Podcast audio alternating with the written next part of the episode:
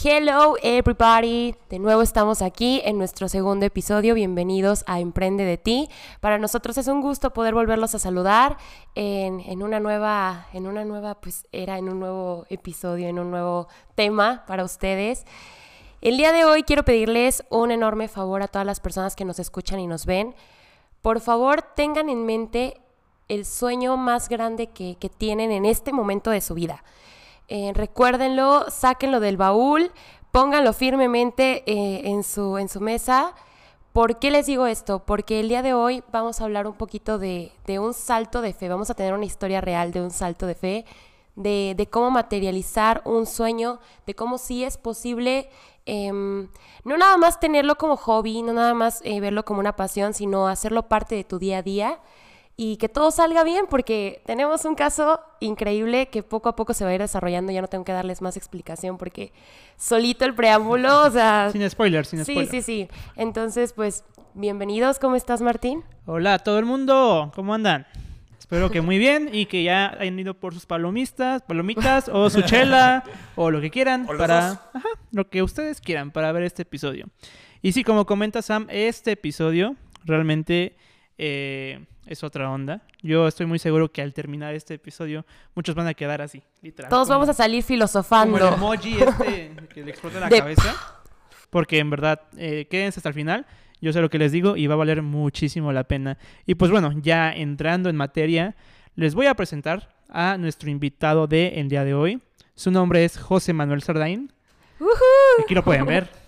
Acá estoy, acá estoy. Para los que no lo pueden ver, lo pueden escuchar. Exactamente, bueno. Ahorita los que no pueden verlo es una lástima, pero pueden escuchar lo más importante que es todo lo que nos va a platicar ahorita. Ya te pero...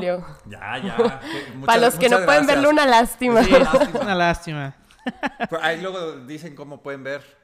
No solo pueden, pueden ir a YouTube y ahí pueden ah, verlo. Perfecto. Pero bueno, ¿cómo estás hoy? Cuéntanos. Estoy muy feliz, muy orgulloso muy honrado de estar aquí con, ustedes el día de hoy.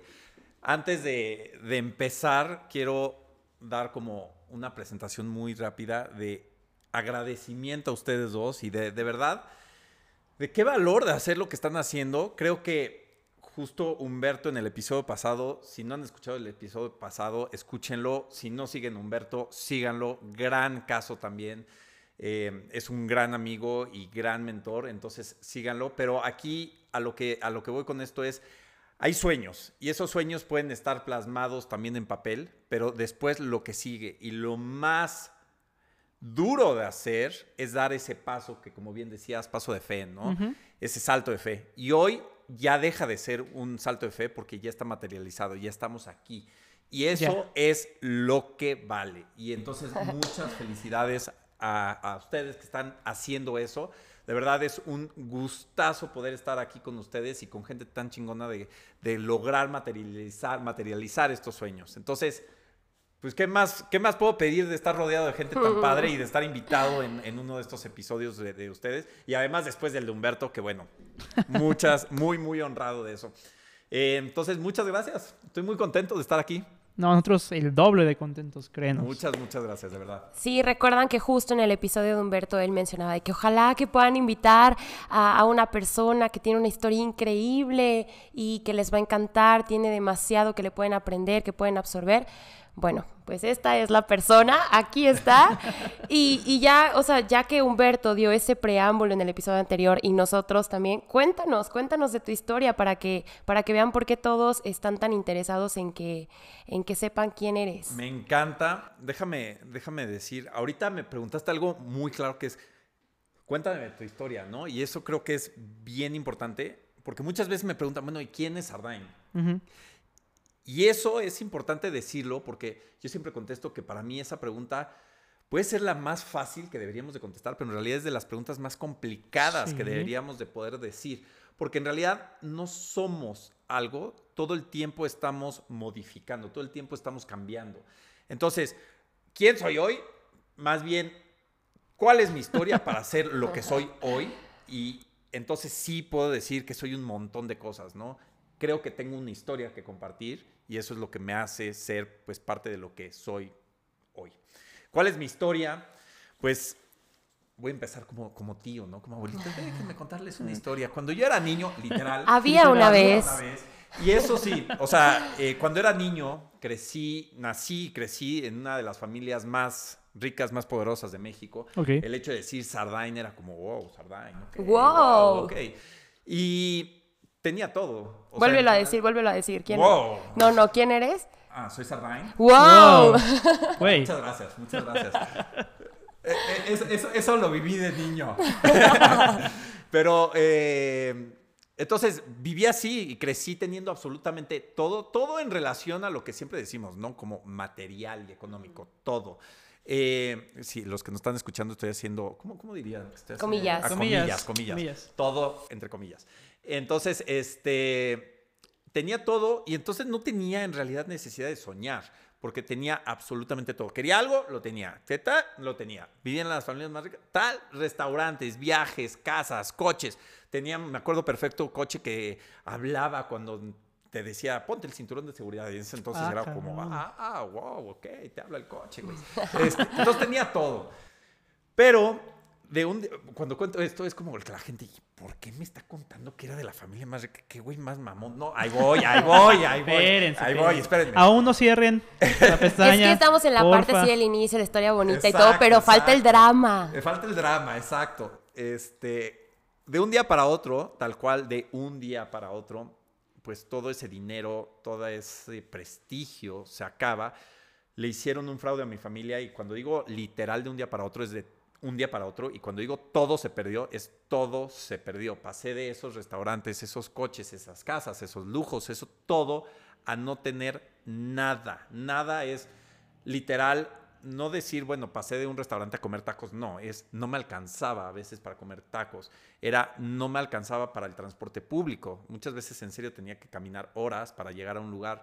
Cuando digo nada es no sabía si había a veces, si iba a haber de comer en mi casa se perdió absolutamente todo.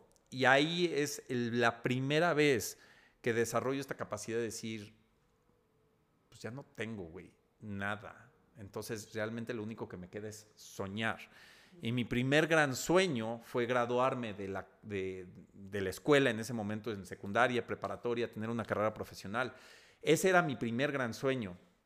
Sin embargo, algo que también me di cuenta es que en realidad el dinero y el prestigio habían sido una barrera, un escudo para mí de protegerme y decir, soy esto, no soy el dinero, tengo esta identidad porque el dinero me hace ser. Pero cuando se derrumba esto, ese escudo también se va y se pierde por completo y entonces identifico algo que en realidad yo me había perdido desde mucho más chavo.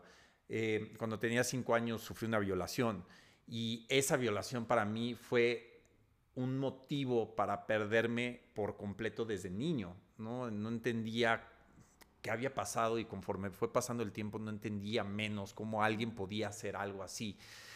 Y cuando se pierde el dinero, entonces pierdo este, este escudo de protegerme en él y veo que pues tenía y estaba herido desde hace mucho tiempo. Y cuento todo esto porque muchas veces nos ponemos en situaciones de sí, pero pues es que no tengo esto, no tengo el otro. Claro, pero es importante reconocer que todo es parte de nuestra propia responsabilidad y de nuestro propio pensamiento. Y entonces, en ese momento que se rompe este escudo, me doy cuenta que justo estaba mucho más lastimado que cuando solamente me identificaba con el dinero, Entonces, lo único que me queda, pues, es realmente poder ver que en parte si quería lograr algo en mi vida, no en parte, si quería lograr algo, pues iba a ser responsabilidad mía, no de mi pasado. No me podía definir lo que me había pasado ni lo que me estaba pasando en este momento. Y mucho menos cuando veo que las decisiones que varia gente de mi familia empieza a tomar para poder protegerse de todo esto que está pasando, pues se van mucho hacia el alcohol, hacia las drogas, justo para olvidarse de esto que está pasando. Entonces, veo que, bueno, mi pasado sí, sí era mi pasado, sí me puede definir, pero podía tener una elección hacia dónde quería dirigirme. Y en ese momento veo que justo tengo dos posibilidades. Uno, o sueño, o dos, me doy por vencido y fracaso, ¿no? Y en ese momento decidí soñar. Una pregunta. Ajá. Cuando pasa todo esto que nos cuentas de tu familia, ¿cuántos años tenías tú? Tenía, puedo decir que 14 años. 14. Más o, más o menos. O sea, 14 años, 14, 15 años, que es justo una edad, pues, de mucha transición, ¿no? Y es una edad en donde estás, aparte, pues, venía cargando con toda esta apariencia y donde todo era, pues, el cuate que tiene casa acá y que tiene el coche y que tiene esto y tal, tal, tal. Y de repente se acaba todo, ¿no? Tal Y- cual como capítulo de La Rosa de Guadalupe. Ándale, Tal cual. ándale, así, la rosa de Sardain. Eh, se, acaba, se acaba todo y pues dejo de tener esa, esa posibilidad de apariencia. Tan así que en algún momento la escuela pues me cierra las puertas, ya no podía entrar al colegio porque ya no podíamos pagar la colegiatura. Eh, muy agradecido con la escuela porque en algún punto cree en mí y me da una beca, cosa que no se hacía tanto, me da una beca y gracias a eso logro terminar la, la, pues la, la preparatoria. Pero es justo esto, ¿no? O sea, ¿cómo logré también esta beca? Pues no nada más fue el arte, magia de, ah, pues ya no llega. No, fue luchar, Claro. incluso fui con profesores, los profesores me apoyaron, fue tratar de, lu- de- de luchar por esto que para mí era importante, era graduarme de ahí. Durante estos años fue bien complejo porque literal no había muchas veces para comer, no había para ropa. Entonces, mucha de la ropa que tenía que usar era ir a las cosas perdidas y encontrar esa chamarra, esa playera, esos pants de gente que se había, pues se les había olvidado claro. y pues yo llegaba ahí a lavarlos. De hecho, mucha de mi estrategia era no puedo agarrar ni chamarras ni nada que se vean tan evidentes que son de alguien Ajá. más, porque güey, qué Que no sean pena. tan llamativas, Ajá, ¿no? güey, Sí, qué sí, pena que como que esa es mi chamarra, ¿no? Nunca Todo me pasó, discretón. pero me daba mucho miedo así que llegara alguien y pues, entonces ya tenía hasta mi estrategia bien así, estos pants sí, esta playera sí, este, tal, ¿no? Pero bueno, así fue por varios años. Después de la prepa estudio eh, ingeniería industrial, estudio en, en la Ibero y muy agradecido nuevamente porque logro conseguir una beca. Perfecto. Me acuerdo perfecto el día que voy a recoger el resultado de la beca porque pues yo sin beca no podía estudiar y Claro. es de los momentos más felices de mi vida cuando abro el sobre y me dicen felicidades, tienes el 70% de beca. Perfecto. Con ese 30% restante, yo dije, no sé cómo le voy a hacer, pero tengo que lograr pagar la universidad. Y trabajé en lo que se puedan imaginar para lograr eso. Di clases de física, de matemáticas, de todo. Cargué cajas en la europea. eh, se me cayeron no sé cuántas botellas de Absolute y logré hacer trampa para que no se vieran comí, o sea, nos ponían en pares, eh, me iba a comer a Walmart, las botanitas, eh, con, con mi compañero. Fui, ¿qué más? Fui supervisor de una empresa de imprentas. eh, ¿Qué más fui? Fui garrotero, ni siquiera mesero, garrotero en un restaurante. E incluso fui modelo para Liverpool. Por eso decían que, que qué lástima que no podían verlo. Esa- esa- Y me imagino a todas las niñas, güey, vete a YouTube, güey. Vete a YouTube, güey. Hay un modelo de Liverpool. Este. Entonces, bueno, pero fueron experiencias que me dejaron una lección grande que los sueños se trabajan, ¿no? Los sueños no nada más llegan. Y para ello hay que luchar para eso. Y justo es importante entonces entender que los sueños no van a llegar a tocarnos la puerta y decir, ah, acá vengo a cumplir tu sueño. No, si tienes un sueño, Soy tu claro, hada madrina. Claro, Ándale. no, necesitamos saber que hay que trabajar para ello. Logro terminar entonces la carrera cuatro años después y para mí, esto creo que siempre lo, lo digo, pero para mí el promedio es simplemente un número, un número más, ¿no? Eh, sí te dice ciertas características de, de una persona, pero no te dice todo, Claro. porque hay cosas que sí te puede decir que a lo mejor la persona es disciplinada, que estudia, que tal, pero habla mucho más otro tipo de cosas eh, en, en otros aspectos. Pero para mí el promedio, entonces, ¿por qué lo menciono? Porque para mí el simple hecho de haberme graduado de una carrera, con lo que estaba pasando en ese momento, ya en este punto de mi vida digo, wow, qué, qué padre que logré esto y es un logro importante en mi vida. Pero el hecho de haberme graduado con mejor promedio, aún con estas situaciones, sí es algo que la verdad me aplaudo porque es como, sí, sí, sí demuestro para mí mismo que tenía ese sueño y que estaba dispuesto a cumplirlo sea como fuera, ¿no? Em, pero durante algo, algo, algo que me pasa es que en este tiempo, en este periodo de tiempo, me doy cuenta que todo lo que estaba haciendo en realidad era para recuperar prestigio, poder, dinero. Y eso me doy cuenta cuando paso al siguiente sueño, que era voy a conseguir el mejor trabajo que pueda conseguir. Y ese trabajo me tiene que dar ese estatus, ese prestigio, ese dinero. Y entonces descubro la consultoría y veo que la consultoría es justo esto, es algo muy prestigioso, es algo que es una carrera profesional muy rápida y que me puede dar este, este dinero, este estatus, ¿no? Entonces, dentro de la consultoría descubro a McKinsey Company, que es la consultoría número uno a nivel mundial, y es también la, em, la firma más difícil de entrar en el mundo, ¿no? O sea, cuando digo más difícil, es mucho más difícil que Google, que Facebook, que en menos del 1% de la gente que, que llena solicitudes entra a este lugar.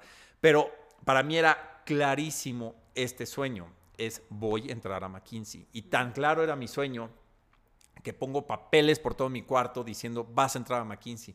Tan claro era ese sueño que digo, no me importa si voy a ir a repartir pizzas o voy a limpiar el baño, yo voy a estar dentro de McKinsey. De hecho, eh, me, da mucha risa contar esta historia, pero un socio de, la firma se llamaba José María y él daba pláticas en, la universidad. Y un día me acerco en, esta, en una de estas pláticas, que es cuando conocí a McKinsey, y me da su tarjeta, y en la tarjeta decía José María y luego el apellido. En esto yo lo que hacía era tapar, porque yo me llamo José Manuel, me dicen Sardain, pero soy José Manuel Sardain. Y por si tenían la duda, ¿verdad? Por si no podían dormir. Por si todavía no pueden googlear eh, ese, momento en que fue modelo de Liverpool. Exacto, Ya tiene el nombre completo. no, Tus búsquedas van a subir así, güey. Sí, cañón, cañón. Tengo que poner al, SEO así pilas en Google. este, pero entonces tapaba el nombre de José María y nada más le dejaba el José Ma. Y yo me visualizaba que decía, voy a tener algún día una tarjeta de presentación igual, porque va a decir José Ma y ya luego el Noel Sardain, ¿no? Y muy cañón, porque esto, este proceso de este sueño, en algún punto me hablan por teléfono, paso la entrevista, uno, entrevista dos, el examen, etcétera, y un día me marcan por teléfono y me dicen, felicidades, tienes una oferta de McKinsey. Y para mí fue como de estos momentos, igual que cuando recibí la beca, fue ese momento de cinco segundos en que procesó mi cerebro de, ¿qué? Y es... que, o sea, seguro yo, güey. O sea, todo congelado. Me dice, sí, güey, tienes una oferta de McKinsey. En ese momento, todo el esfuerzo, todo, todo lo que había vivido, todas las ganas, todo ese estudio, todas esas cosas que tuve que pasar para llegar, se resumieron en esos cinco segundos de procesar mi cerebro, ¿no? Sí. Y, entonces entro a McKinsey. Y en ese momento, al igual que había pasado de no tener, perdón, de tener todo a no tener nada, reboté, ¿no? Fue como pelota, así, ¡pum! Empiezo a tener otra vez este prestigio, empiezo a tener este estatus, paso de no tener cartera a tener un American Express, a viajar en business class, de pasar de caminar porque no tenía a veces cambio, a viajar en business class y así de, no manches, tráigame otro helado, por favor. Este, a no tener, este, literal, sí, ¿eh? De, verdad, sí abusaba de, eso, porque era como, no, otro, otro helado. Este, a dormir en los mejores eh, hoteles y las camas, y yo, wow, la cama, güey, ¿no? Y entonces empiezo a pasar por eso, empiezo a conocer a gente muy cañona. Mi primer proyecto fue con la fundación de Bill y Melinda Gates. Este lo cuento porque es público, porque en, otro lado dije los clientes y ya después me hablaron y me dijeron, no estés contando a los clientes. Y yo, está bien, pero este, este, este, sí puedo. Fue, fue este, el, el, proyecto de Bill y Melinda Gates. Mi primer proyecto fue hacer el modelo económico justo para Melinda Gates para poder ver si era viable el proyecto que estábamos haciendo. Entonces empiezo a conocer esto, empiezo a crear estatus, empiezo todo.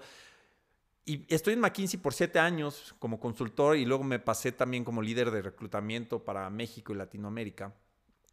Y viajaba un montón, pero en algún punto, eh, justo todo este estrés acumulado, no solamente de, la firma, sino también de, de, lo que había vivido, pues me genera una enfermedad que, que se llama esófago de Barrett.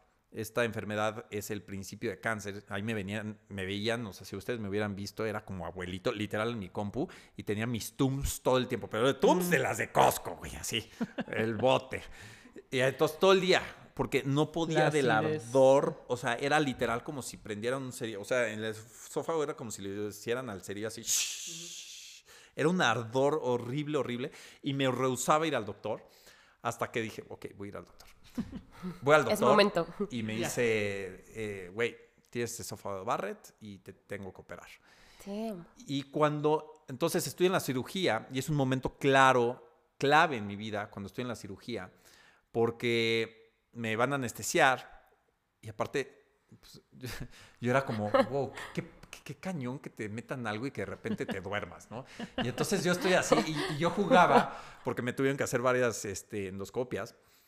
Y cuando me, me sedaban, yo era como, no, voy a aguantar y voy a aguantar. Voy a aguantar. Repente- bueno, en la cirugía estaba igual, pero yo decía, "Ah, esta va a estar más punch porque pues sí te tienen que sedar. Y yo así de, Sí. no, no, no. O sea, como que jugaba. Y de repente el doctor, como que yo creo que ya pensaba que ya estaba dormido y empieza a hablar con sus compañeros y dice, está muy chavo para tener esto.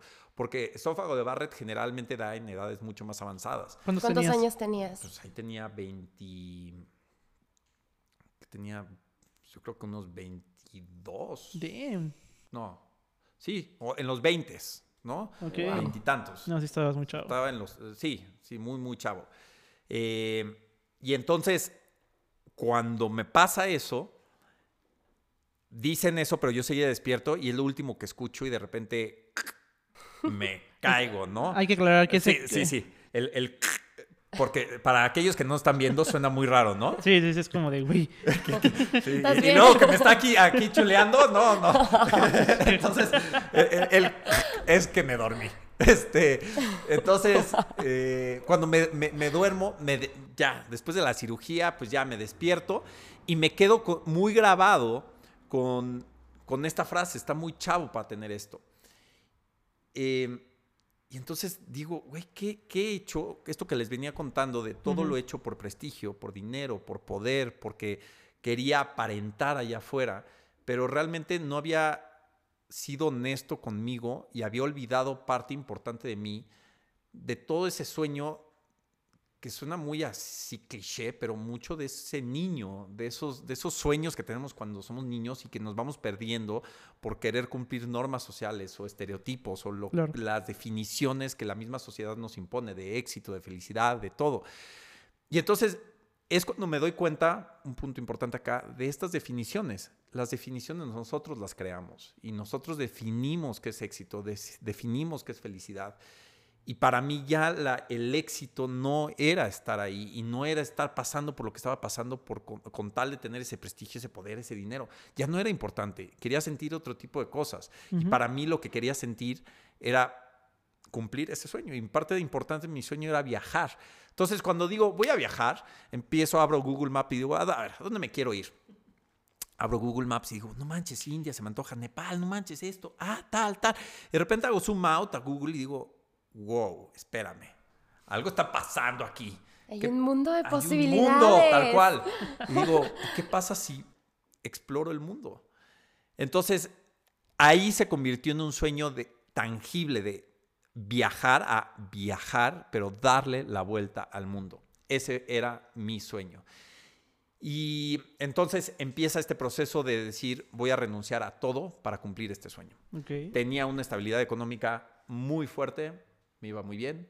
Tenía ya el coche, tenía la novia, tenía el departamento, tenía Todo. todo, todo. Ah, otra vez, los que no están viendo, el- estoy haciendo todo con. ¿qué? Comi- Comillas. comillas. Eh, el todo con comillas. Eh, tenía todo, pero eso no era lo que me hacía feliz. Entonces renuncio a eso y no solo renuncio al presente que tenía eso, sino al éxito profesional garantizado que tenía. Claro. ¿no? Entonces, parte importante acá es que en McKinsey, para poder seguir en la carrera profesional, tenía que irme y estudiar una maestría a, las mejores universidades del mundo, llámese Harvard, Stanford, Wharton, Booth, lo que ustedes quieran. Yo apliqué y llené mis solicitudes, de hecho, porque es lo que se tenía que hacer. y apliqué a Harvard, Stanford y Wharton, me entrevistaron. Y cuando recibo la respuesta de esas tres universidades para hacer el MBA, yo estaba esperando y es como muy raro porque yo veía a todo mundo haciendo este proceso y súper emocionado de irse y yo era, pero ¿por qué no me emociono, güey? ¿Por qué no me estoy emocionando? O sea, de irme a estudiar a Harvard, güey.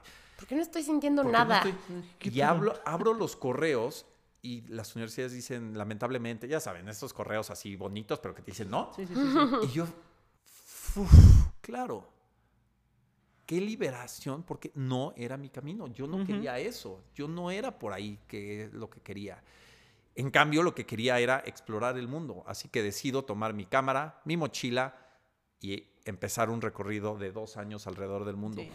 Obviamente, cuando renuncio, pues mucha gente me empezó a decir, cuando digo mucha, en serio es mucha, vas a Estás fracasar en la loco. vida. Sí, sí, sí. Sí, estás loco, tal. y- Pasa. y, una Sí. frase muy clara es: vas a fracasar en la vida. Sí. Y yo, venga, fracasaré a mi modo. Y. O tendré Todo un éxito. rockstar. Tendré éxito a mi forma, ¿no? Claro. Porque el fracaso de unos es el éxito de otros. Claro. efectivamente. Y entonces eh, decido emprender este viaje. Empiezo un viaje alrededor del mundo de dos años.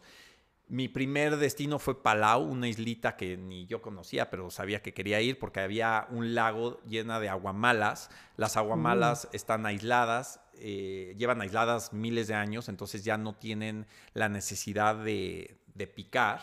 Entonces puedes meterte a nadar con las aguamalas. Y yo me quería ir a Vaya. nadar con las aguamalas.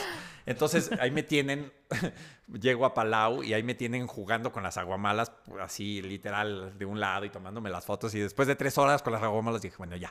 Este, y ahí es, ahí es cuando, cuando, cuando cumplo este, este primer sueño de empezar el viaje. Y bueno, empieza un recorrido de dos años que les podré contar 40 historias acerca de ese viaje. Sí, me imagino. Pero eh, parte importante de este viaje son, creo que dos, dos, dos cosas importantes. Uno, en el viaje, yo una de las preguntas que en algún punto me empecé a hacer es, a ver, como, como, como así señor de así crisis, ¿no? ¿Qué es lo que tengo que hacer de mi vida? Y yo estaba esperando la respuesta con una señal, con un elefante que Una señal sacara divina. Dios. agua y el agua apuntara y dijera tienes que ir por acá o la nube que apuntara. Y pasaran los pasaban los meses y los meses y no llegaba esa señal y yo dije puta güey no llega la señal qué quiero de mi vida qué queda pero algo que descubrí es que me estaba haciendo la pregunta equivocada.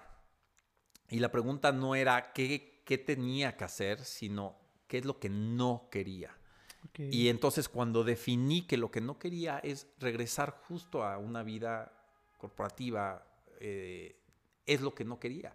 Y es entonces cuando me doy cuenta que hay un mundo de posibilidades y una de mis posibilidades era la fotografía. Me vuelvo a enamorar de la fotografía en el viaje. Digo vuelvo porque en algún punto de mi vida ya había descubierto la fotografía, pero cuando mi familia pierde todo, pues tengo que dejar Claro. eh, la fotografía, pues porque era un, Ya era un lujo. hobby Sí, ya- ya bastante era un caro, lujo, ¿no? claro. Sí, prefería unos tacos al papel fotográfico. Entonces, este, No sabía igual. no sabía igual. Digo, yo que le No he probado sal- el papel fotográfico, pero Tal vez con salsita, limoncito. salsita, los químicos. mira, jala, jala.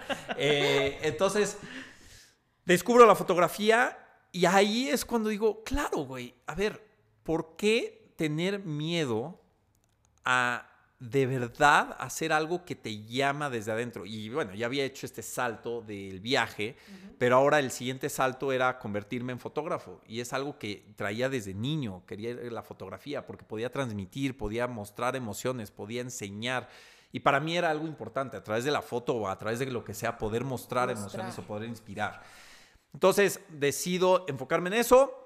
Tan claro me meto que empiezo a aplicar a ciertas oportunidades. Una de las oportunidades fue en Japón. Me lanzo como fotoperiodista por varios meses trabajando con un estilo de Nat Geo Lonely Planet, en donde tenía que descubrir lugares completamente remotos, tan remotos que acabo en una isla de 50 personas, todos brujos, me entero después que todos son brujos, ya están unos días ahí y entonces cuando me dicen que es una comunidad de brujos porque había solo una chava extranjera que estaba haciendo como su doctorado en eh, en comparativas religiosas o algo así. Y me dice, sí sabes que estás en la comunidad de brujos, ¿verdad? Y yo, no. Y entonces voy a dormirme. Vaya dato y curioso. De hecho, Perturbador. yo cuando llegué a la isla dije, pues me duermo en el pasto, güey. O sea, pues, yo no sabía, no había, o sea, no, no conocía a nadie. Obviamente no hay hoteles, no hay hostales. Claro. Dije, llego a la isla y me duermo en el pasto, seguro hay un pasto. Entonces llego y me duermo ahí. No, pues llegaron los de la isla y pues como carnita nueva. No, no, vente para acá, güey. Y entonces a los tres días que la chava me dice que estoy en la comunidad de brujos, dije, no manches, güey, estos güeyes al día siguiente me van a comer así los huesitos. Es que eras el sacrificio, Claro, lo y dije- Sí, sí, sí. Y entonces la noche que me dice, empiezo a voltear al techo y veo las máscaras y eso. Y dije, acá me van a comer. Pero bueno, Vi como 10 cuerpos por ahí. sí, allá una cabeza y eso. Y acá sigo. Sí, creo que estoy acá. Creo. Este, acá sigo vivo.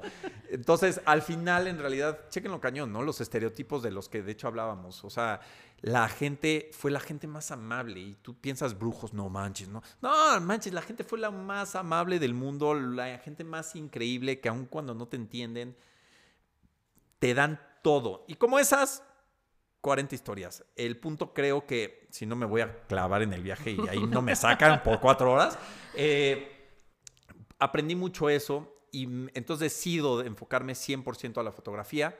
Regreso a México y aquí algo, algo importante, un paso importante de este regreso a México es que regresé muy asustado del viaje, no asustado en, en realidad de, de- de- de no querer salir y eso no, sino con muchas culpas, porque vi tantas cosas en el viaje, vi tanta desigualdad, tanta Mm, pobreza, Ok. tantas cosas que obviamente no necesitamos irnos a medio de India para ver esto, porque obviamente nuestro país es muy triste, pero podemos ver las mismas cosas. Pero creo que lo, como yo viví mi, ese viaje, en donde no me fui en lujos en lo absoluto, creo que estuve mucho más expuesto en esto en ese momento. Regresé con mucho de esto y me costó mucho trabajo poder salirme de estas culpas, pero aquí es un paso y es un proceso importante que tuve que atravesar porque me di cuenta que si yo era de los pocos afortunados, y cuando digo pocos, si alguien aquí nos está escuchando, nos está viendo, ya somos de esos pocos afortunados que incluso tenemos acceso a una conexión. ¿no? Ujú. Entonces, el hecho de poder escuchar o ver esto es ya nos hace dentro de estos afortunados. Y si soy parte de esos afortunados, entonces tengo que ser parte de aquellos que hacen cambios y de aquellos que generan. Y entonces nos ponen también como parte de responsabilidad. Y entonces en vez de sentir culpa porque pensaba que no podía salir con mis amigos y pagar una cena de 500 pesos porque podía cambiar la vida de una familia con esos 500 pesos, era, no, güey, necesito primero estar bien yo para después crear cambios. Claro. Y ese es un mensaje importante para todos.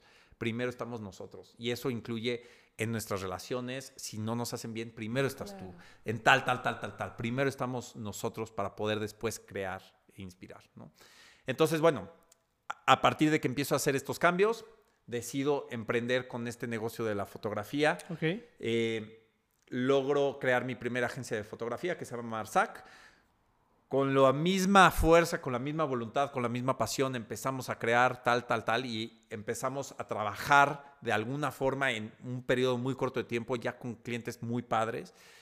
Y un día estábamos trabajando para GQ, para la revista, y estábamos con un actor. eh, y se va el actor y de repente mi socio tiene un perro y está el perro caminando por todo el set y estábamos recogiendo las luces y, dijimos, no, a ver, espérate, güey, vamos a tomarle una foto al perro. Empezamos a tomarle la foto al perro y de repente dices, no manches, el perro está más galán, o sea, no manches lo guapo que sale el perro. Y entonces de ahí, acá hay un mensaje creo que importante, ¿no? O sea, cómo hay oportunidades que se nos presentan, pero tenemos que estar abiertos a poder verlas. Y una de las grandes oportunidades que se presentó en ese momento simplemente por tomar una foto de un perro es, claro, podemos hacer fotos fregonas de mascotas. Entonces as- abrimos nuestra segunda empresa, digo abrimos por- porque incluyo mi socio, eh, y se llama Pet Lover. Y entonces empezamos a hacer fotos increíbles de mascotas, muy enfocados hacia familias, pero después eso nos llevó a hacer fotos para empaques de grandes marcas y hoy trabajamos para esas marcas. Hoy hacemos los empaques de muchas de las y publicidad de muchas de las de las marcas de, de la industria de, alimentos para, para, mascotas y para otras marcas. Em, entonces, acá es importante, ¿no? Cómo podemos ver de una oportunidad que no puede ser tan evidente como una foto de un perro, cómo puedes ver una oportunidad y lanzarla. Em, entonces, bueno, Pasa eso, durante todo este proceso yo extrañaba viajar, yo extrañaba las aventuras y todo eso. Y justamente en ese, en ese mismo periodo, Aeroméxico lanza una convocatoria. Está buscando a su próximo embajador Aeroméxico. Yo me había rehusado a ver mi, el material, mucho el material de video que yo tenía de mi viaje, porque me entraba así como la nostalgia de ya no estoy viajando.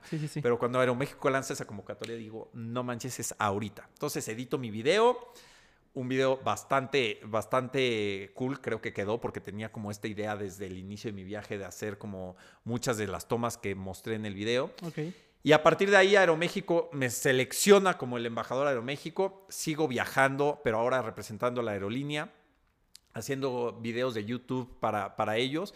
Y muy curioso porque hace unos años estaba trabajando pues, en, en McKinsey como consultor, tal, y de repente ahora estoy haciendo videos para una aerolínea, este, aventándome de un, ¿cómo se llama? Este, en Las Vegas, este, bueno, no me acuerdo cómo se llama ahora el, edificio, pero bueno, una caída libre de no sé cuántos metros, así. Y todo a través de Aeroméxico, ¿no? Y entonces los videos empiezan a tener dos millones de visitas cada uno y dices, güey, ¿en qué momento me convertí en una imagen de un video de Aeroméxico con dos millones de visitas? Ahí va un mensaje, creo que es importante, porque cuando hago el viaje no me estoy cuestionando el hacerlo por eso. En ningún momento pensé, claro, voy a hacer el viaje porque entonces después Aeroméxico o una aerolínea va a sacar algo y después eso lo voy a... No, güey. Simplemente lo hago porque sí, porque simplemente es algo que quiero hacer. Entonces eh, pasa este, este, tiempo y Aeroméxico me selecciona, estoy con, ellos una temporada y algo que necesitaba durante todo este proceso es, he sido un cuate muy afortunado en la vida. Em, yo estoy muy seguro que, que hay alguien que, que, me ha podido apoyar durante todo este camino. Y acá voy a entrar a un tema que podemos creer o no, energías o no, o lo que sea, pero cuando yo era muy Aquí chavo. sí somos Team Energías. Aquí sí. Eh, mi hermana nació e inmediatamente murió. Y por mucho, o sea, por mucho tiempo, pues justo, o sea, durante toda la vida en realidad, he tenido la imagen de mi hermana toda mi vida. Y estoy seguro que durante todo este tiempo y durante toda mi vida ella ha estado aquí em, y me ha ayudado en, en, mucho de, Te ha acompañado en todo este viaje. Me ha acompañado un montón. Y entonces Em, he sido alguien bien afortunado, pero también creo que mucha de esta fortuna no nos corresponde solamente a mí. Sí, le, he echado ganas, sí le he batallado, pero creo que somos una suma de personas y de experiencias. Y esa suma de personas y experiencias es algo que también nos toca dar de regreso. Entonces, para mí es muy importante el poder dar de regreso, el poder compartir, porque aparte, en realidad, nada vale si no lo compartimos. Nada vale ni el dinero, ni el conocimiento, ni el prestigio. Ustedes vayan a comer el mejor sushi de su vida solos y vayan a comer el mejor sushi. El sushi medio, con alguien, con una buena plática y les prometo les va a saber mucho más rico el otro sushi, el segundo sushi. Se, eh, se trata de compartir. Y para mí es muy importante eso, entonces nace un proyecto en donde empezamos a llevar a gente, turistas, a comunidades rurales de México y dar una derrama económica y educativa a través del turismo. Eh, eso, eso nace a través de un porqué, que el porqué es poder aportar. Y hay muchas maneras de aportar, en este caso fue el turismo, pero entra tiempos de COVID y obviamente el turismo se paraliza pero aquí entra otra parte, ¿no? En donde decimos, ok, eso sí se paró, eso no puedo seguir, ¿qué sí puedo seguir haciendo? Entonces ahí nace otra idea que es esto, esto que estoy haciendo ahora, que son cursos, cursos en línea, se llama Sardine Academy. Y, estos cursos en línea, la idea y la intención es cerrar la brecha entre la educación y el dinero, porque lo que pasa muchas veces es que solamente aquella gente que tiene el dinero puede pagar cursos y entonces se puede eh, mejorar o puede prepararse más y empieza este círculo, ¿no? Entonces, donde la gente que no puede pagar, pues se queda atrás. Sí, estancada. Y entonces no puede crecer. Esa es la idea y estos cursos lo que hacen es justo cerrar esta brecha para que aquella gente que pueda aportar, aporte, aquella gente que no pueda aportar, no importa, que entre a los cursos. Y es un modelo, otra vez, un poco desafiando lo común, que es algo que creo que me... Que te encanta. Que me encanta y que me defino como alguien que creo que desafía lo común porque es mucho el modelo de tienes que cobrar y eso. No, güey. Yo creo también en que si yo doy la mejor versión de mí y doy lo mejor de mí, la gente va a dar de regreso lo mejor de mí, de ellos hacia mí también. Y eso es desafiar este modelo económico que muchos me han dicho, estás bien, güey, que no sé qué. Lo estoy desafiando y es algo que es un sueño mío. Entonces, bueno, creo que en resumen, eso es un poquito, como te digo, ¿quién es Sardain hoy? Vuelvo a lo mismo, soy una suma de cosas, de experiencias, de personas y tengo que estar sumamente agradecido con la vida, pero esta es mi historia y esto es quien soy hoy. Qué bonito mensaje, la verdad, o sea, creo que tu historia es increíble, valía totalmente la pena que la contaras. Sí. Hacíamos, o sea, queríamos que las personas entendieran, escucharan, por eso desde un principio decías, no, es que sabes que hay más. No era nada más el chavo que lo tenía todo y lo perdió, no, es que hay más. Y yo creo que eso es lo menos relevante, o sea, es importante, pero de ahí, o sea, tú fuiste generando lo tuyo y hasta ahora todo lo que eres es lo que tú has querido ser, o sea, lo que tú has querido generar para ti y que de alguna u otra manera también estás generando para los demás. Está padrísimo, te felicito por absolutamente todo lo que estás ahí, haciendo pues en contribución a la sociedad, para ayudar en la educación, la verdad está muy, muy padre, no todos se animan a desafiar lo común. Pero bueno, ahorita que estamos hablando de, ese desafío de lo común, justo estamos en esta parte de sueños, de que decimos, bueno, hay emprendedores acá, acá afuera que están escuchando, que están viendo esto, pero que no saben, o sea, tengo un sueño, sí, tengo una pasión, sí, pero tal vez no puedo vivir de eso, mm. dudan de cómo vivir de eso. ¿En qué momento tú dijiste, la fotografía me apasiona, me gusta, la amo? pero tal vez de esto yo también pueda vivir, tal vez pueda ser rentable y, haciendo agencias que hoy en día son muy exitosas. O sea, claro. Creo que para mí la respuesta se basa en, uno, ver que hay gente que podemos tomar como modelos o como inspiración en donde dices, ellos lo han logrado.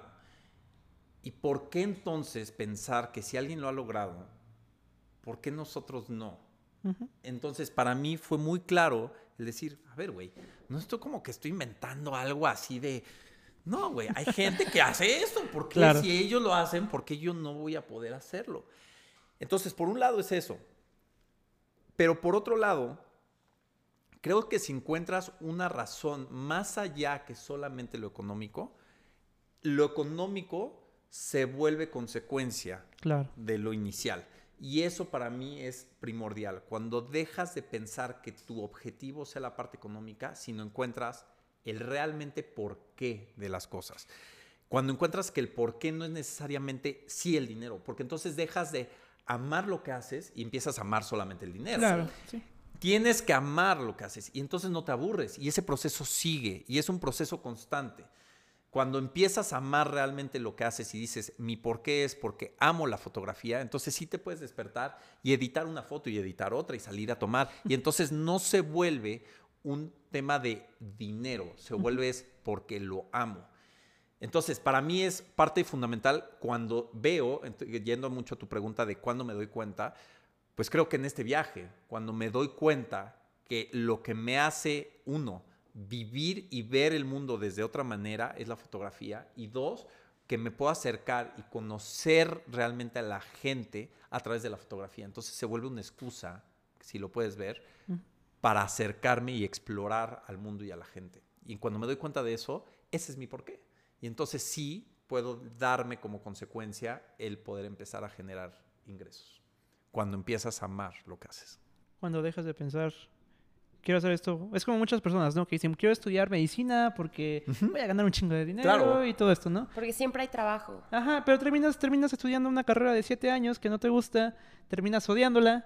¿Tienes dinero? Sí, pero ¿dónde queda tu satisfacción personal? No existe. Completamente. Y como esos casos, yo uno de los cursos que doy es entrevistas de trabajo, ¿no? ¿Por Porque trabajé por muchos años reclutando y entrevistando. Y una de las preguntas que más claras nos tenemos que hacer hacia nosotros mismos es, ¿realmente quiero eso? O sea, ¿realmente qué busco? Porque una de las frustraciones más grandes que yo veo cuando entra gente a trabajar es, puta, pues sí tengo esto, sí tengo el puesto, pero no me gusta. Y como eso, entonces, ¿qué empieza a pasar? Empieza a pasar este rollo en donde empezamos a trabajar, entonces ya no hay tiempo, y entonces no hay tiempo ni siquiera para cuestionarnos si somos felices. Y cuando no te puedes ni cuestionar si eres feliz en lo que haces, no puedes empezar con procesos mucho más profundos de cambio. Claro. Tienes que poder cuestionarte eso. Soy feliz en, y ahí llenen el, el espacio, ¿no? Soy feliz con mi pareja, soy feliz con mi trabajo, soy feliz en la ciudad, soy feliz en tal. Y si la respuesta muy seguido es no, hay algo que se tiene que hacer, pero nos tenemos que dar el espacio de cuestionarnos. Muy bien. Yo quiero retomar una parte que creo es muy importante, que, ya compartiste mucha de tu experiencia, pero quiero andar en esta parte. Tú dices que un día dijiste, ¿sabes qué? Hoy es el día, voy a renunciar. Tomaste un vuelo, te fuiste dos años. Al momento en el cual tú te vas y estás en el aeropuerto y estás dentro de ese avión, ¿cuál era tu sentir? O sea, supongo que fue una explosión de emociones muy cabrona. Sí, y, fue muy curioso porque esa es la primera vez en ese aeropuerto en donde yo ese aeropuerto lo conocí, el aeropuerto de la Ciudad de México lo conocía casi que de la A a la Z, porque viajaba un montón. Era tu segunda casa. literal, literal. Sí, o sea, literal, me encanta, y aparte me encantan los aeropuertos, pero realmente lo conocía, pero todo el tiempo estaba ocupado. ¿Por qué? Porque estaba en el aeropuerto, pasaba seguridad y volvía a tomar una llamada o contestando mails todo el tiempo hasta que pasaba el check-in y seguía. Y cuando me voy a este viaje, no me voy, me voy con un iPad nada más, pero para poder estar más o menos comunicado y poder mandar correos o lo que sea, pero me voy sin celular. Y entonces, cuando estoy en el aeropuerto, literal es la primera vez que no que me siento en el mismo lugar que me había sentado las ocasiones pasadas, que estoy haciendo el mismo proceso de estar esperando un vuelo, pero es la primera vez que estaba solo, sin contestar el correo, porque aparte es muy curioso, yo renuncié y mi último día fue un miércoles y mi vuelo fue un sábado. No me acuerdo si exactamente así, pero sí me acuerdo que fue el 3 de marzo. así. ¡Wow! 3 de marzo. 3 de marzo. Entonces, cuando estoy en el aeropuerto y veo esto y digo, wow, o sea, no tengo ni celular. ¿Qué soy? Ya no soy el título, ya no soy el prestigio, ya no soy el puesto, ya no soy el cuate que tiene que ver los correos, ya no soy el que le van a hablar, ya no, ya no soy. Entonces, es algo, es un sentimiento bien cañón, porque dices, güey, no ya me puedo meter acá muy denso, pero no soy ni un género, no soy un hombre, no soy una edad, no soy una profesión, no soy, soy mucho más, mucho más que esto. Y es la primera vez que sentí como esto de, en serio, soy más que esto físico, ¿no? Entonces sentí una liberación cañona de decir, claro, en parte soy mi sueño. Qué profundo son esos, pero en serio sí. Te dije que íbamos a salir de aquí bien filósofos sí, todos. ¿eh? Sí, sí, sí, Ando en el mood. Y prometo que estoy tomando agua, ¿eh? dos litros de agua. wow. No, pues mira, yo creo que justo ese sentir que tú tienes es, es lo que tú eres ahora. Y creo que siempre lo has sido, pero lo tenías oculto, tal vez por, por el puesto o sea, que tenías, por el lugar donde estabas. Pero si algo tengo claro es que siempre ha sido libertad. O sea, eres, eres en este momento libertad. Y también espontaneidad. ¿Por qué? Porque es un. Se me acaba de atravesar por la cabeza, pero si se me pasó por la cabeza es porque yo lo estoy sintiendo y si lo siento es porque lo quiero hacer. Entonces, vámonos. Y, qué padre, no todas las personas eh, pueden, pueden explotar esa parte libre, no todas las personas pueden verle el lado bonito a la libertad. Claro, claro. Y me imagino tu sentir estuvo increíble, no sé. Ahora, volviendo a esta parte de, de, bueno, ok, tengo mis agencias de fotografía y todo. ¿Tú sabías ya que a lo que te ibas a meter era demasiado complicado porque competencia hay demasiada, agencias fotográficas hay un chorro. Pero tú, ¿cómo fue que, o sea, qué plus dabas? ¿Qué, ¿Qué, era tu agencia como para tener los clientes que las demás no? Porque ahorita la verdad tienes marcas buenísimas que te buscan, que quieren trabajar contigo, pero ¿cómo lograste eso? Para mí creo que es muy claro dos cosas. Y una, de hecho, lo, lo- lo decía Humberto en el podcast pasado. Si no lo han escuchado, otra vez aquí, Informecial. Vayan al podcast. Por favor. Terminen este, pero ya Sí, después sí, sí, vayan sí. al otro. Claro. Eh, para mí es, es, como dices, hay mucho de todo. En realidad, es muy difícil inventar algo realmente original. Sí, de hecho vemos, incluso muchas de las canciones son muchas copias de, Sí. Sí, canciones sí, anteriores. definitivamente. Entonces, realmente ser el 100% original de algo es, más bien tomamos inspiración de ciertas cosas. Entonces, si, si hay mucho de todo, ¿qué nos queda? Nos queda poder diferenciarnos. Tenemos que ser diferentes y tenemos que ser los mejores en eso que somos diferentes. Esos dos factores para mí son claves, pero no existe posibilidad alguna ni de diferenciarse ni de ser los mejores sin pasar por un proceso primero, que es el creérnosla. Claro. Si no te crees que eres el mejor, si no te crees que eres el que está marcando la pauta en diferenciarte a comparación de otros que hacen lo mismo que tú, entonces nadie te va a creer que eres el mejor. Tienes que creértela. Y acá parte importante de, de- de esto es cómo logro ser el mejor. Bueno, pues no es de la mano. Eh, Al igual que el sueño no va a llegar a tu puerta y va a decir, oye, acá estoy, ven por mí. ábreme, no, no. Ven por Eh, mí. No, Te mando no va a llegar. Tienes que trabajarlo. Y mucho de esto es cómo lo trabajo. Pues sí, güey, pero no tengo tiempo. ¿Seguro no tienes tiempo? O sea, seguro, seguro no tienes tiempo. O cuánto tiempo. De hecho, chequen en su celular. Muchos de los celulares dicen cuánto tiempo pasas en ciertas Sí. apps. Sí. Y seguro pasan más de una hora en redes sociales. Cambien ese- esa hora de redes sociales por investigar algo que les apasiona, por aprender algo que les gusta, por seguir eso que les está determinando que, que no pueden. Bueno, ¿cómo puedes dar ese siguiente paso, ese pasito para poder crear algo, para poder ser un poquito mejor hoy? Y entonces sí empiezas a ser tu mejor versión día a día, día a día. Para mí es una suma, es simplemente suma. Es, no quiero llegar hoy del cero y mañana ser el mil. Pero Claro. ¿qué pasa si hoy doy, todo se resume a un paso más a la derecha? Ok, un paso más, un paso más.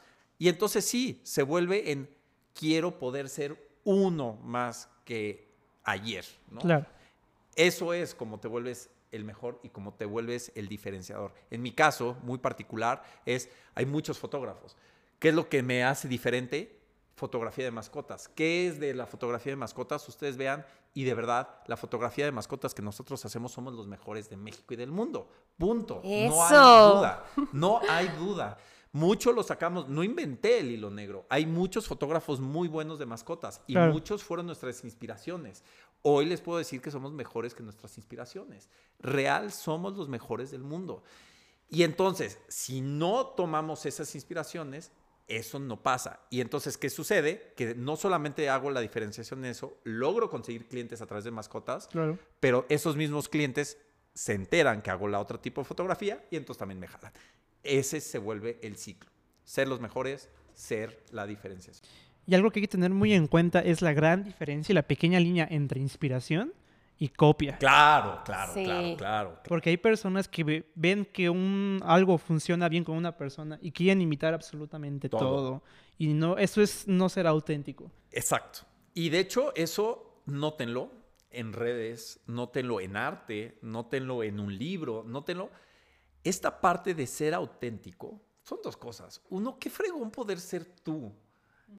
Sin filtros. Parte, me encanta la palabra auténtico porque en realidad viene de la misma raíz que autor. Y autor es escribir y es escribe tu propia vida. Y entonces cuando eres auténtico estás escribiendo tu propia vida. Y qué fregón poder escribir tu propia vida, ser responsable de tu propia propia vida tal cual, ¿no? Y eso se nota. Cuando ustedes, incluso en actores o lo que ustedes lo, lo podemos ver y es algo que como humanos lo sentimos cuando alguien es auténtico o Claro. cuando alguien está copiando. Sí. Sí, sí, sí, Entonces, definitivamente. Seamos auténticos y esa autenticidad es la que se muestra y es la que vende, si lo quieren decir así. Vende, los que nos están escuchando, estoy haciendo entre comillas. otra Quotes vez. again. Comillas otra vez. Bueno, no, pues creo que lo que acabas de comentar es algo muy cierto. Pero yo creo que hay personas en este momento que están escuchando este podcast, ya les está cambiando el mindset. Ujú. Pero creo que hay muchas personas que les cuesta dar ese salto de fe, Claro. del que tanto hablamos, ¿no? Que ya están conscientes que hay cosas que tienen que cambiar, que hay lugares donde no deben de estar, o hay cosas que tienen que empezar a hacer, pero no pueden hacerlo, no tienen esa confianza o no sé qué sea para intentarlo. ¿Cómo sería ese camino para lograrlo? Para mí sería la misma, es una analogía, algo que me he dado cuenta, que lo platico mucho de hecho con Humberto, es, yo no sé de dónde, pero saco analogías para Sí, todo. sí, tan O sea, solo yo me, yo me consideraba de que la filósofa de mi grupito y así. Ahorita me acabas de dar una No, cátedra no. que digo, pues no, soy o sea, nada. pero todo, todo es analogías, pero así, ¿eh? Es como, prepara un sándwich, claro, es que el sándwich es como un globo, que no todo, todo es analogías, Ya pero de- bueno. Mira, yo creo que deberías escribir un libro de analogías, güey. Analogías, exacto. sí, sí. Analogías para la vida, güey. Exacto. Muy cabrón. Es que hablamos de esto, oportunidades, ay, ay. Exacto. Ahí tienen una gran oportunidad. Antes Ahí la tienes saquen. tú. Solo, solo, solo vean todos los videos de Cerdaña. Exacto. Y, y ya. Pero a ver, o sea, hablando mucho de este tema y hablando de la analogía es cómo se mete uno a la alberca. Pues hay dos formas, ¿no? Que nos metemos cuando la alberca está fría, ¿no? ¿Qué haces? Uy. Pues tienes de dos. O vas y saltas y te metes. ¿Y qué pasa en el momento que te metes? El primer shock, sí, es como, Sí, uy, sí, sí, pero ya después Sí. es como, ah, ya, ¿no? Sí, sí, Ya pasó. Esa es la primera opción, ¿no? Cuando te metes a la alberca. La segunda opción, ¿cuál es? Pues como que metes, o cuando te quedas sin agua caliente, ¿no? Ya Te- sacaste otra. ya saqué, ya ves. metes, ¿qué, ¿qué haces? Metes primero el pie y dices, bueno, que se, como que se ajuste el pie y luego metes la otra y así, y te vas metiendo de a poquito. No sé, acá entre comillas, pero lo que más me cuesta a mí es la espalda con agua fría, así, uy, pero te vas metiendo a poquito, ¿no? Esa es la otra opción. Pero ¿qué haces? Hablando de esta analogía, es de todos modos te metes a bañar. Claro. Sea que te metas de golpe o no te metes a bañar. Ese es lo, eso es lo que tenemos que hacer. Ese es el resultado final, meternos a bañar. Bueno, eso hablando de sueños, si hablamos de meternos a bañar es igual al sueño, es lo mismo. Metámonos ya sea de golpe, entonces ve y hazlo, pero ve y de una vez hazlo todo de golpe y ve por el sueño ya. Y muchos entonces dicen, sí, güey, pero no puedo porque esto, ok, está bien. Y eso es muchas veces es soñar con fundamentos, ¿no? Porque dices, no puedo Sí. dejar un trabajo y entonces no tengo el ingreso y entonces, claro, pero no todo es blanco-negro. Si la idea es meternos a bañar, ok, nos podemos meter el pie. ¿Y ese pie qué es? Pues sigo trabajando, pero en vez de ver una hora eh, eh, Facebook al día, que una hora es poquito, la neta, porque Sí, todos no, nos no. pasamos ahí Que los De- memes buenísimos. que los memes y dices, no, güey, es que yo no puedo dejar de ver Facebook. Ok, despiértate 10 minutos antes. Y esos 10 minutos dedícalos a investigar algo, a hacer algo, a editar esa foto, a practicar ese baile, a hacer, escribir, a hacer ese podcast. Haz algo. Duérmete 10 minutos después. El punto es hacernos. El punto es meternos a bañar. Ese es el punto. Ahí tomen nota, chicos. Métanse a bañar. Sí, métanse a bañar todos, por O favor. sea, sí está bien que haga frío, que sea diciembre, pero no chinguen. Es que pretextos Métanse podemos poner sí, un montón. Sí, sí, sí. Métanse a Pero el bañar. punto es meterse a bañar. Ahí el está punto claro. es meterse a bañar. Me gustó, me, gustó la analogía. La me nueva gustó, analogía, Me ¿eh? gustó, me gustó. La voy, la voy a anotar. Esa, Sí, esa la voy a anotar para el libro. En, en estreno exclusivo, ¿eh? Exacto, exacto. Best seller en Amazon 2021. Métete a bañar. Así se va a llamar. y Sí, todo, sí. ya, ya. Ve, o sea. ¿cuánto llevamos platicando? Y ya salió una idea. Ya salió un... chinga. Ya, ya. Vean, ahí está oportunidades. Pero, pero ahí no, no es solo únicamente pensarle y así ahorita de mami. Claro, quieras, ¿no? claro, Es, claro, ¿Sabes qué? es- Si, va a funcionar, hazlo. Hazlo. Actúa Hazlo. y todo va a salir muy chingón. Exacto.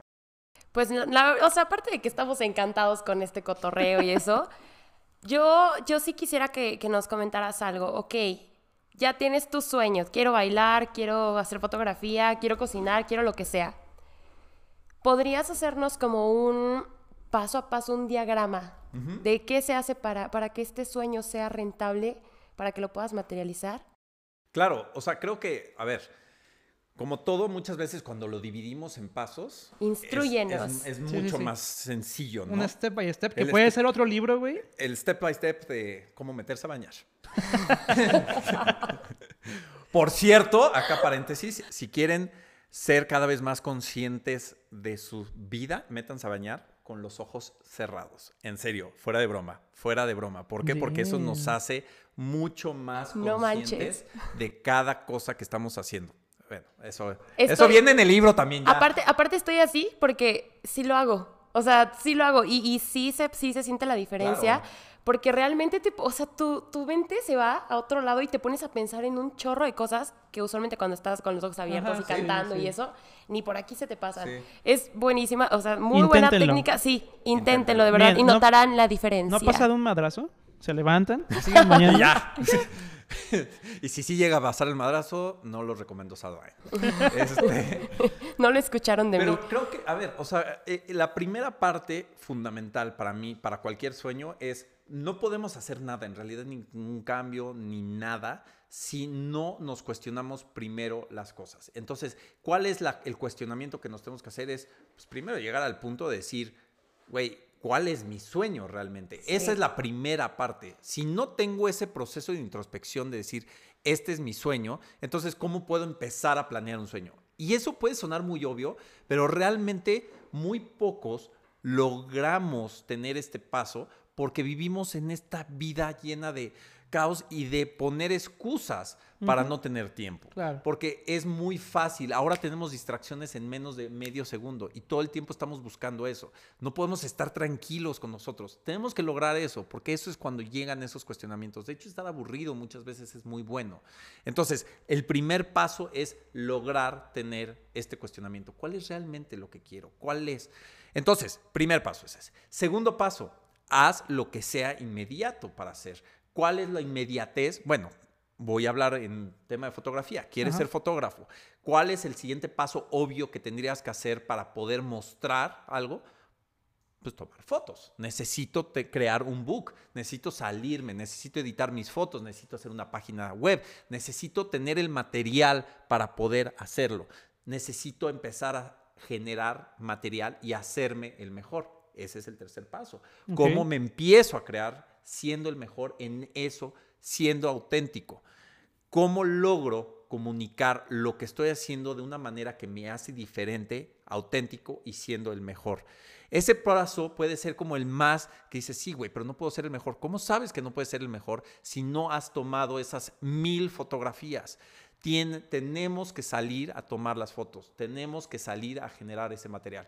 Entonces, primer paso es ser consciente, segundo paso es tener el material, tercer paso es diferenciarme, cuarto paso es entonces sí, nadie te va a venir a buscar si no sales tú a buscar. ¿Y dónde es una gran fuente para poder empezar a buscar? LinkedIn. Sí. LinkedIn es Sí, gran fuente. Instagram. ¿Te gusta la fotografía? ¿Quieres colaborar? Busca fotógrafos, güey. ¿Qué hicieron ellos dos? Ellos dos hicieron este podcast. ¿A quién le escribieron? A Humberto Herrera. Humberto Herrera, que es un güey fregoncísimo.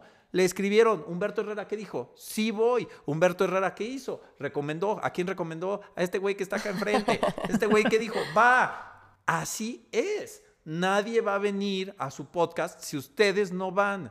Sí, Pero no pueden buscar a alguien si no tienen primero esa idea, si no tienen esa idea y ese contenido de lo que quieren hacer. Entonces, esos son los pasos. Uno, crear el sueño. Dos, empezar a materializarlo con evidencia. Tres, diferenciarse. Y cuatro, empezar a buscar. Perfecto.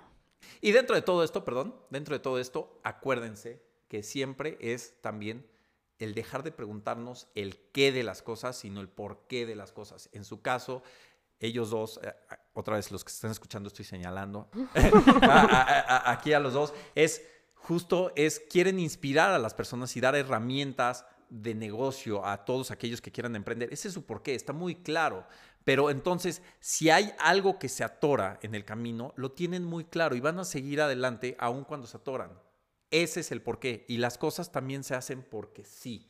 Eso para mí es un gran mensaje que yo he tratado de dar durante este tiempo que me ha quedado muy claro y me quedó muy claro, por ejemplo, en mi viaje. Yo el viaje, como les decía, no traté de juntar los puntos hacia adelante diciendo, claro, va a pasar esto, esto, esto. No, es simplemente lo hago porque sí, genero el material y entonces trae consecuencias, consecuencias que me llama Aeroméxico, que soy el siguiente embajador, que eso me trae nuevas posibilidades, que me enamora de la fotografía.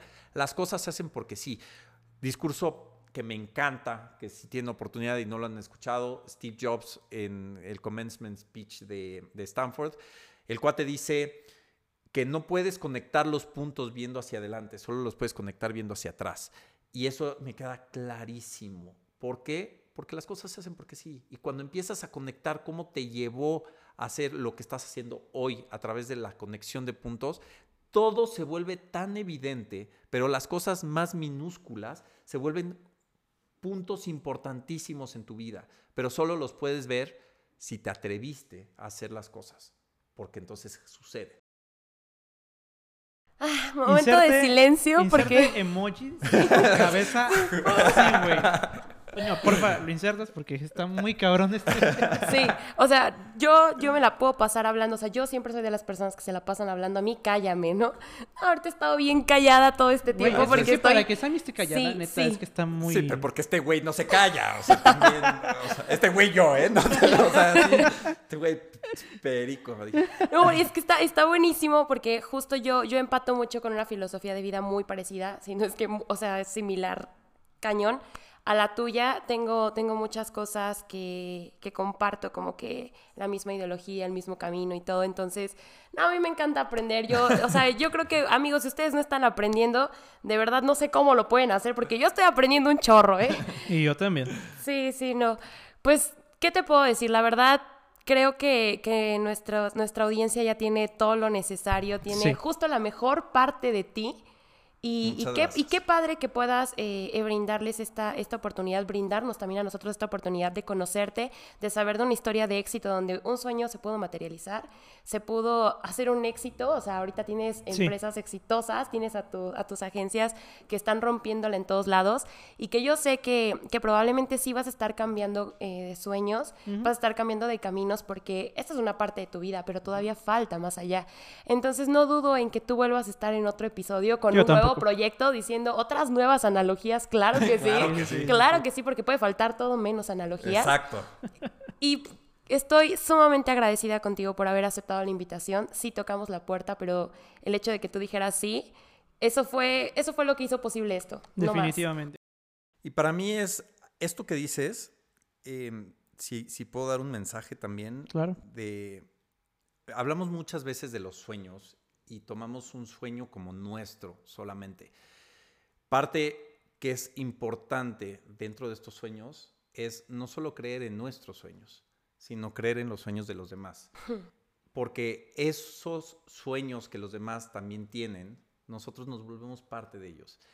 Entonces, no solo crean en sus sueños, crean en los sueños de los demás, aporten a los demás, hagan las cosas porque sí, simplemente. Yo vengo acá y justo, o sea, Sí. porque sí, porque eso es lo que se hace, porque creemos en los sueños de gente fregona que se atreve a dar ese paso. Así que el honrado, el que está muy contento y el que no solamente por estar aquí, sino por conocer a gente que hace esto posible, soy yo. Así que muchas, muchas gracias de verdad. No, en verdad, las gracias te las debemos a ti. Mira, ahorita creo que estás haciendo un cambio, un mindset, eh, un cambio en el mindset de cuatro personas. Pero yo sé que todas las personas que van a llegar a ver este video o van a poder escucharlo en Spotify van a tener una forma diferente de ver las cosas. Y tú accediste a venir acá, tal vez con las ganas de decir, ¿sabes qué? Quiero transmitir un mensaje, pero estás transmitiendo mucho más que eso.